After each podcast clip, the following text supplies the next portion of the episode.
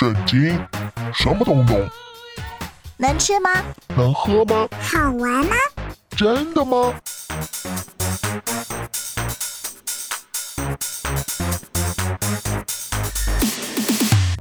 圣经鸡尾酒。干杯！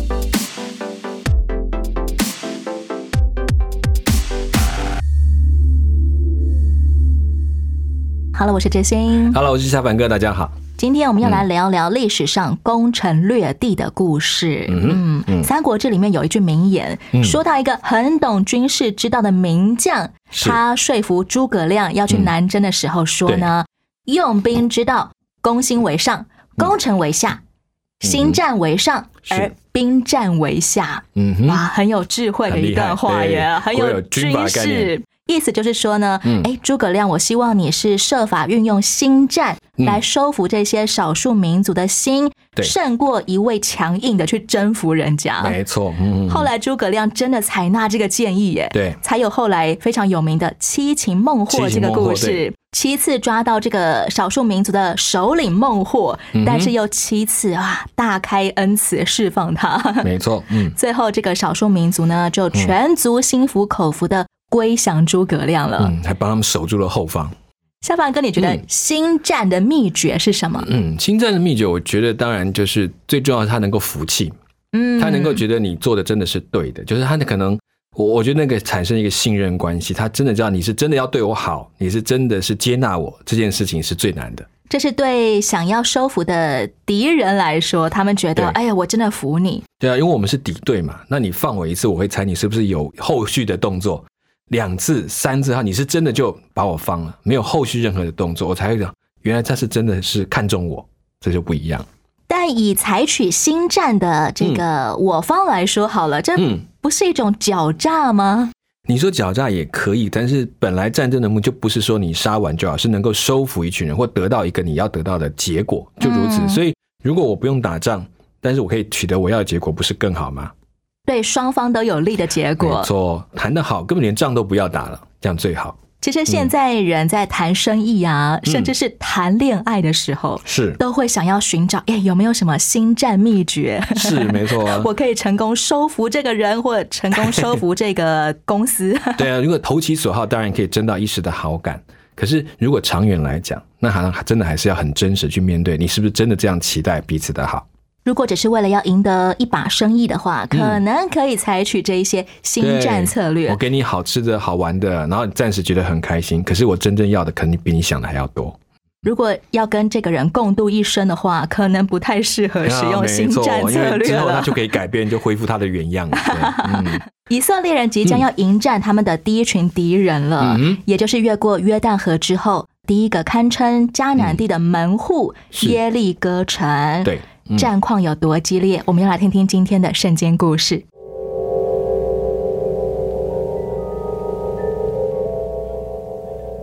约书亚走离耶利哥不远的时候，举目观看，忽然看见一个巨人手持大刀对面而立。约书亚上前问道请问你是帮助我们的，还是帮助敌人的？都不是，我是来做上主军队的统帅。：“约书亚一听，就伏地下拜说我主有话，请吩咐仆人。脱下你的鞋，因你所站之处是圣地。是的，我主，我脱下鞋子。看哪，我已将耶利哥城和他的王以及军队全部交在你们的手里。你和祭司和兵丁要每天围绕这城一次，六天都这样行。第七天，你们要绕城七次。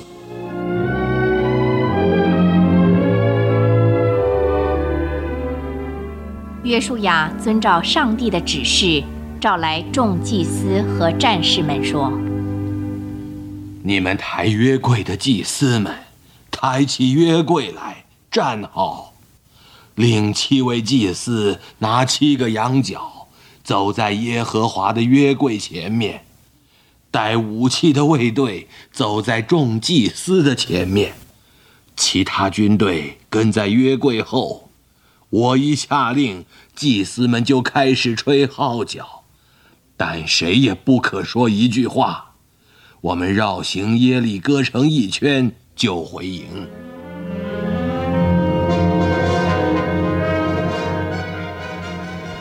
耶利哥城门关闭多天，守望的人在城墙上随时观察城外以色列营的动态。报告，以色列武装兵排队准备前进。报告，又发现七个拿号角的祭司站好位置，要吹号角了。报告，穿祭司袍的一些人抬起他们上帝的约柜，站在号角祭司们的后面。报告，很多以色列兵准备跟在后面前进，各有旗帜引导。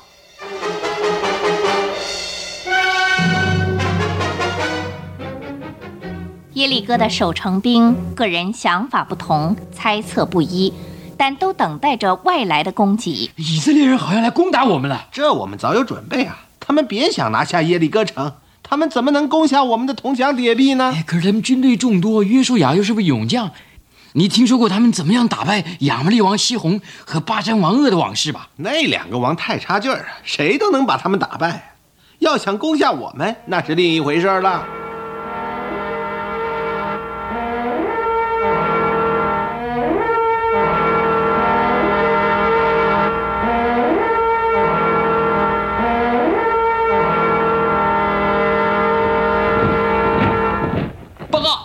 开始向我们前进。发布警号！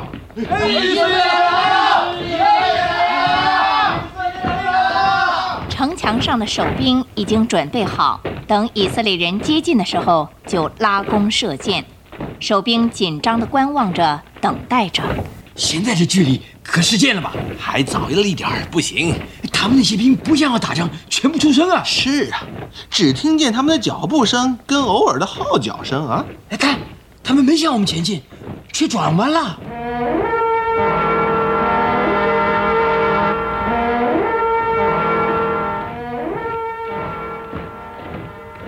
咦，怪了，他们在搞什么？他们抬着一个怪东西，全用布包着，绕着城转啊！哎呀，这真叫我神经紧张啊！也许我太迷信，我总觉得有一种什么神秘或魔术的力量在起作用啊！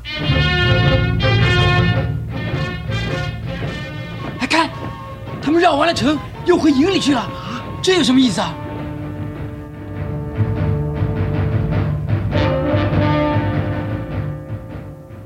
第二天，耶和华的约柜和以色列人的军人又绕行耶利哥城一圈，回营了。六天都这样。第七天，大家早起，听约书亚下命令。上帝今天要将耶利哥交在我们手里。今天我们要绕城七次，大家听到一声特别长的号角声，就要极力呼喊，那么所有的城墙都会倒塌，你们就冲进城。记住，一切活物都要杀死，一个不留，只留住在城墙上、窗户上挂有红绳的喇合家。因他善待我们的侦探员，所以我们留他和他屋中的人活命。嗯对，应该这样，应该。城中的一切都受了咒诅，你们不可取任何一物，凡可烧的，通通烧光。金银铜铁可带回来，献作上帝圣所之用。这命令清楚不清楚？清楚。在上帝的帮助下。我们现在就去占领耶利哥城，在我发令呼喊之前，要记住，不要出声，前进。以色列军队跟在吹号角祭司和约柜的后面，第七次绕行耶利哥城。这个时候，祭司吹出特别长的号角声。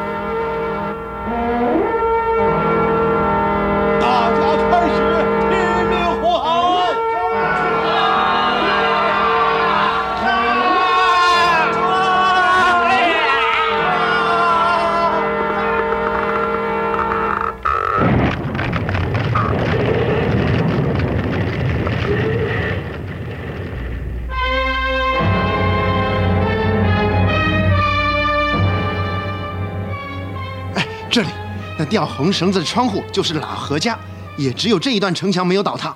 我从他家前门进去啊！哎，喇合，喇合，我在这里，你们还没有忘掉我？什么话？当然不会忘记对你的应许。你曾救了我们，现在我们来救你了。以色列人搜遍全城，彻彻底底地毁灭了一切生物。熊熊烈火烧尽了耶利哥。约书亚召集全军众民训话说：“你们今天已看见上帝向信靠他的人所行的大事。今天他用大胜利将耶利哥交在我们手中，这受咒诅的耶利哥城不再有了。谁若想重建这城，他立根基时必丧长子，安门的时候。”必丧幼子。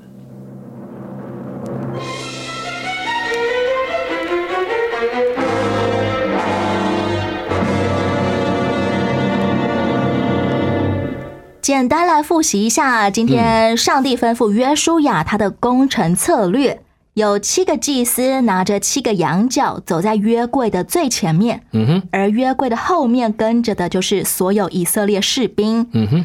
一大队人马，每一天就安安静静的去绕城走一圈，连走六天。是第七天的时候，忽然间要绕城走七圈了。嗯，最后祭司就吹出长长的脚声，嗯，全以色列人就大声喊叫。忽然间，耶利哥城墙就自己坍塌垮掉了。嗯，这是什么神秘魔术呢？这个我们讲说是神机啦，这是没有办法的事情，就是。怎么可能墙会突然倒掉？那当然也有人是用很多的角度来说，什么共鸣作用、共享作用造成那个振幅加大之类的，这这个都有说法，都有都有可能。声波狮吼功，对，就是 刚好那个那个地形的环境，所以造成那个声音，造成一个集中突然爆发状，就使城墙就倾倒了。这样也有这种说法。这是用理性科学的角度来解释，很有可能真的是声波来震破城墙。对，那 包括就是他们觉得这个城墙很棒、很伟大、很建筑很好，可是其实维修其实没有那么好，所以早就已经在倾倒的过程，只是就差那一步。本来就有一些呃倾颓了。对，那只是说就差一点点。那我觉得这个想法当然也可能，可是如果不是上帝预备的那个时机点，其实你有没有人知道会发生这个事情啊？尤其以色列人是初来乍到，怎么会知道耶利哥城已经多久年没有重修了呢？对，没错。所以其实这都是一个，我觉得当然上帝用他神迹，不管你用自然的安排好，还是说真的是那一天就要这个时刻使这个城墙摔倒、推倒下来，我觉得那都是上帝亲自的安排。我们可以说前六天这种安静绕城算是一种新战吗？可以算的。其实，在战争当中，我们讲实际的兵法里面。像这种叫做类似讲说虚张声势也好，或者是先声夺人也好，因为你碰到一群这么多的人绕着你的城这样转，我讲句实在，那个心理上的压力很重。比起他们真的呐喊要开始攻城，还要更大的心理压力。对，如果你开始打就打嘛，就就算了，我们就要战争就这样。可是突然又不打，就围着你，那种感觉是，如果我把它驻扎下来，我把你城整个封起来，饿你一个月、两个月，哇，那个很恐怖。尤其这个绕城安安静静，可不是一天，而是六天。对，不知道你要做什么，那才是最害怕的事情。戒备到第六天，哇，真的是会非常惶恐。你们到底在搞什么东西呢？要不特别松懈，要不特别紧张，那等于他们几天都不想睡觉，都不敢睡觉了。那是最大的心理战。这一座堪称迦南地门户的耶利哥城，当时候它其实是一个相当强壮的堡垒。它有两层的城墙，对，又高又厚。同时，这里面的守军很多迦南人，他们的身材本身是比以色列人还要高大的。嗯嗯嗯，有时候有巨人后裔的特色这样子。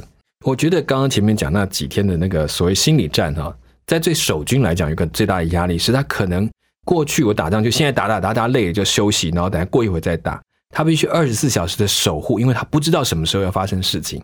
所以其实到了第六天，精神已经紧绷到一个地步，然后这样城墙的败火，其实等于就直接面对就是失败的状态，整个都会害怕起来。即便强壮如巨人一般，也会完全没有办法，身心交瘁啊！对，身心交瘁。然后你看城，他们最相信的城墙突然倒了，那一瞬间是什么都来不及了，那种感觉。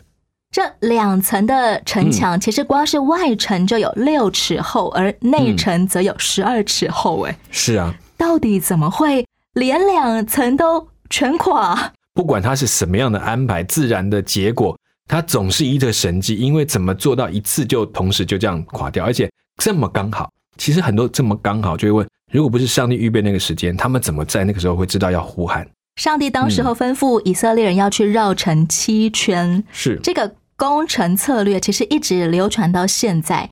有一些基督徒也会采用这种做法，可能就组织教会的人，大家一起绕城祷告，排队伍去呃绕行祷告啊。嗯嗯，这种各种原理还仍然可以采用吗？我倒不觉得它是直接的套用，这是两个不同的情境。但是我觉得所谓绕城祷告，我倒是觉得那个祷告是重点，而不是你是不是绕城。是，就是你为你更这这个绕城的过程，其实帮助我们做一件事，更知道你在为什么事情祷告。为哪一些对象祷告，不是让你就只是哦，我就祷告，我就为你祷告，然后啊为你吃得好穿得暖，这是不够的。我需要更认识这个社区。其实我们教会本来就在做，不是一定要做那个绕城祷，是本来所有的教会设立在当中，我们就有义务。上帝也带着我们去认识这个社区，爱这个社区，然后为这个社区祷告。你是不是绕城？我觉得不是重点，都可行。但是绕城也许帮助你更清楚的看见你应该为哪些事祷告。但是他不等于要把一个城墙弄倒，因为我们没有打算弄倒任何人。但是我们盼望把人带到上帝面前，这是更重要的。以这些绕城七天的以色列人来说，好了，第一天跟第七天的心境有没有什么不同啊？我觉得对一个部队来讲，其实连他们自己都纳闷。是啊，你知道情绪很高昂，现在不准有任何的情绪，然后压抑到最后一天突然爆发，也许那是一个更大的那个冲劲。就是突然知道要走，但是这件事在以色列有点不一样，是因为他们知道第七天他们要做什么事，只有前面六天不可以做这个事情，所以他们在蓄势待发，准备那个力量。但如果呢，以色列是跟他们讲说，你们就绕，我叫你们喊再喊。那如果绕的第六天到第七天可能会来不及喊，没有准备。所以你发现这过程当中很有趣，是有让他们知道有这样的一个安排啊，到时候你们就看到号令就开始做，所以他们在随时在预备，准备到第七天全力以赴。可以说，以色列人是酝酿了七天的精力，没错啊，那边是闷的七天，耶利哥城的守军却是被削弱了七天的精力。对，错，这就是一个我觉得这是很有趣的一个心理战术，这样子。嗯，新战竟然可以达到这么强大的果效。嗯，夏凡哥还有听过哪些现代事迹？好了，也可以堪比耶利哥城倒塌记。哦，这个啊，我想想看有没有比较明确。其实跟耶利哥城倒塌这种过程，我们如果这两年比较多谈到的战术性的话，你知道英国，英国在二次大战的时候曾经发生过一段是德军准备要攻击他们的过程，结果那个整个轰炸机都已经准备，和当天他们在那里，丘吉尔还是张伯伦忘记邀请大家做一件事，我们现在面对一个极大的攻击，我只能请大家做一件事，请你们祷告。嗯，结果没想到不知道半途德军发生什么事，这场攻击就突然被取消，甚至没有办法飞过他们的中线。这群就用祷告等候看到上帝自己行的神迹，一个极大的攻击被拦住。所以为什么德军的二次大战他过不了，就是一直没有办法过英国那条线，就在这个地方被防住了。听说当时候敦刻尔克大作战的时候，英军抵抗德军节节败退啊。对，当时候在英国的人民就全部涌到教会里去拼命祷告，为我们国家的年轻人士兵祷告。对，最后竟然就有敦刻尔克的。神机把所有年轻人都救回来。对，那个大撤退也是很神。所以，我我们当然知道说有一定有很多战术的运用，可是有一些关键点你真的没有办法做，就是他再怎么设计都设计不到，只好说那我们祷告吧，看上帝怎么做。人可以努力，但最后事成不成，绝对不仅只是人的努力而已。对，没错，他可以看到掌握那个时机。约书亚他在开战耶利哥前就遇到一个陌生人，说他是耶和华军队的元帅。是，而约书亚还问他说。你是来帮助我们的吗？还是帮助我们的敌人？对，这个陌生人他手上拿着拔出来的刀，好像也没有解释他到底是什么身份跟来意。嗯嗯嗯，他说只说我是耶和华军队的元帅。其实他在就没了。对啊，但是他做了一个声明，其实对约书亚是提醒，就是这场战争的胜或败不是问题，是你要当谁的军队。那个陌生人可以说是一个来帮助以色列人打仗的天使吗？哎，我觉得可以是，但更可以是提醒约书亚。你到底在打哪一场仗？你是为了你们自己在打仗，还是要跟着上帝去面对要面对的事情？即便约书亚都已经听上帝的吩咐这么仔细了，他还是要被提醒。是啊，要因为你不会发现，在成为一个领导者之后，他常在意是我的成败。嗯，嗯可是这个成败就回头问你为什么要成功，为什么要失败？所以等于上帝在提醒他，这场仗你不要弄错了，不是你要赢，是你要把让军队都站在上帝的这一边，不管他们是往怎么走，上帝要你怎么打，你要站在上帝的军队里面，这才是重点。这好像也提醒我们当中，可能很多人，我们面对要升上一个领导的位置的时候，是我们真的需要记得，我们是天天时时刻刻需要被上帝提醒的。没错，所以你发现那个成败常常会在领袖身上做一个很大的枷锁压力。可是他如果放下来说，对我就是让我的军队要记得站在耶和华的部队里面，这时候他才能够放得下心来。绕城第七天，是耶利哥城自己倒塌垮下来。嗯，结果刚刚我们在故事当中听见，倒塌的城墙刚刚好就是没有塌到 那位喇和他们家，妓女身兼旅店主人喇和他的家。对，没错，因为喇和家是建在城墙上的。是。其实这一段故事，当然在圣经也没有被描述说那一段墙没有倒，倒没有提到。嗯那我讲在故事里面，为了强调他们家被保护下来，这是真实。那也有一个说法说，其实哪个在城墙上的是旅店没有错，可是家不是在那里，他们亲戚可能是在另外有住的地方，要在门上做好记号，好他们给。哦那这两者之间的说法，其实都可成立，都可成立，因为没有特别的说哪一个对，哪一个不对，但是可以确定这一家一定被保护下来，而且是特别他们有派人去保护这一家。也有可能是上帝看重他的百姓跟喇合之间所做的约定，所以特别保守他。对，就是说这两种，一种是用自然把这块保留下来，不要坍塌；一个是他们住在另外一个地方，然后以色列军赶快派人进去之后，先保护这一家，免得人家去冲到里面去攻击他们，这也有可能。最后，约书亚进城之后，就吩咐百姓说：“是你们务要谨慎，不可取那当灭的物。”什么叫做当灭之物啊？在他们进去之前，就已经告诉他们那些所谓细软啊、棉布、织布这种漂亮的衣服啊、东西啊，都不可以拿，都要烧掉。但是有些东西是可以的呀，因为约书亚说，金子、银子、铜铁的器皿是可以归耶和华为圣对的，。那在立位记当中有提到，因为这些东西洁净的方法要经过火。也换一句话讲，它所谓当灭之物当中，包括这些金银头都算是，但是只要过得了火的留下来的那些就可以留下来，再到上帝的手中去运用。但是过不了火的，比如说布啊、棉啊这些纸啊这些东西可以烧掉的，那就让它过了火烧掉就算了，还有男女老幼跟牛羊驴对，这些都过不了火，都过不了火。死了就死了。是，其实他讲的那，就是在后面讲，对于一个生命的炼净，他必须要经过这个过程。为什么这些过不了火的被称为当灭之物啊？也就是它沾染到的罪恶的问题，它是没有办法透过一个洁净的过程就解决掉的，哦，所以它只能把它烧掉。好像我们用传染病的概念，当然这个不能够完全对等，只是一个说法。如果传染病没有沾染到某一个东西，那它在一个布上面，那我要把它过火一烧，菌是烧掉，但是布也会跟着烧掉，所以我的工程不好。但是如果我是金银做的，那我烧完烫完之后，细菌死了，它还会在。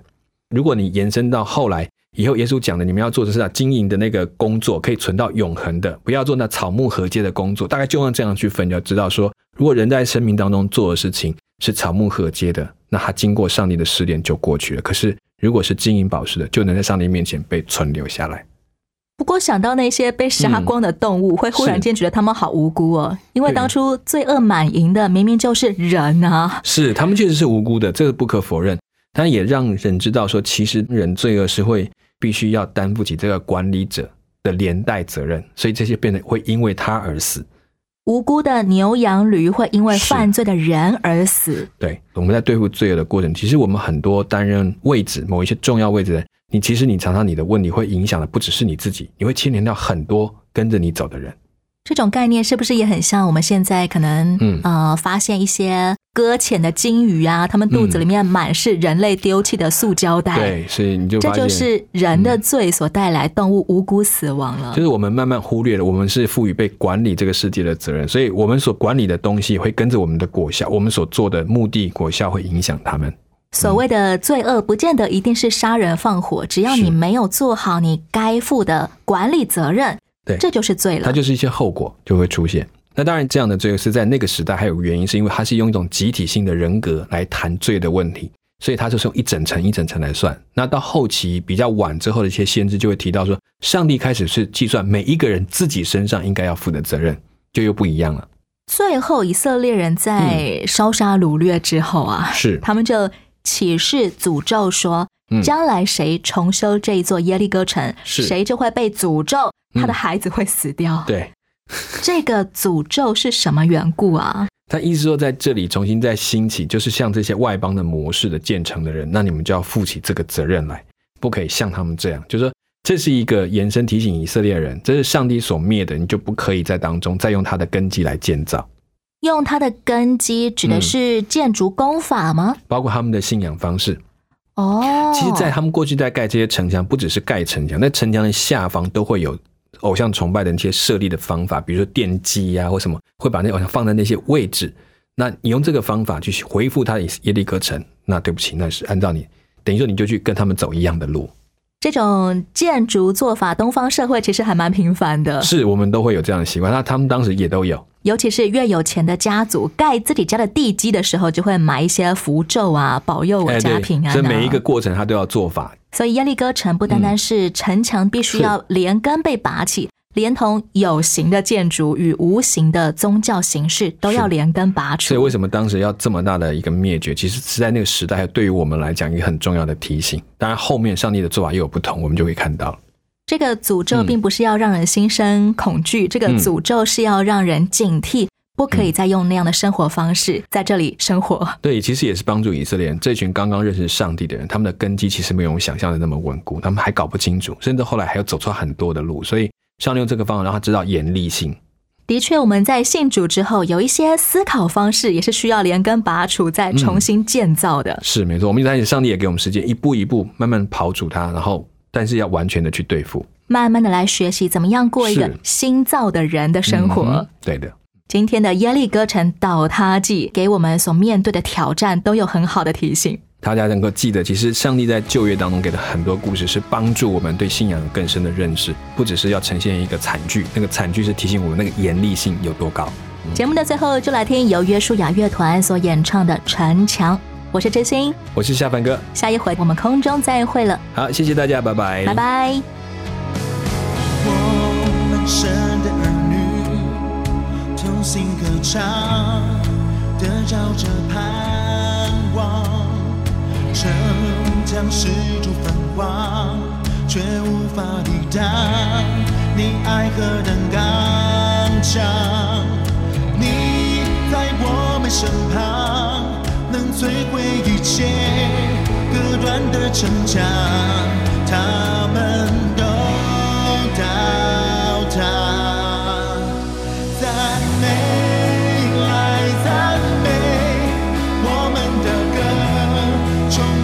世界。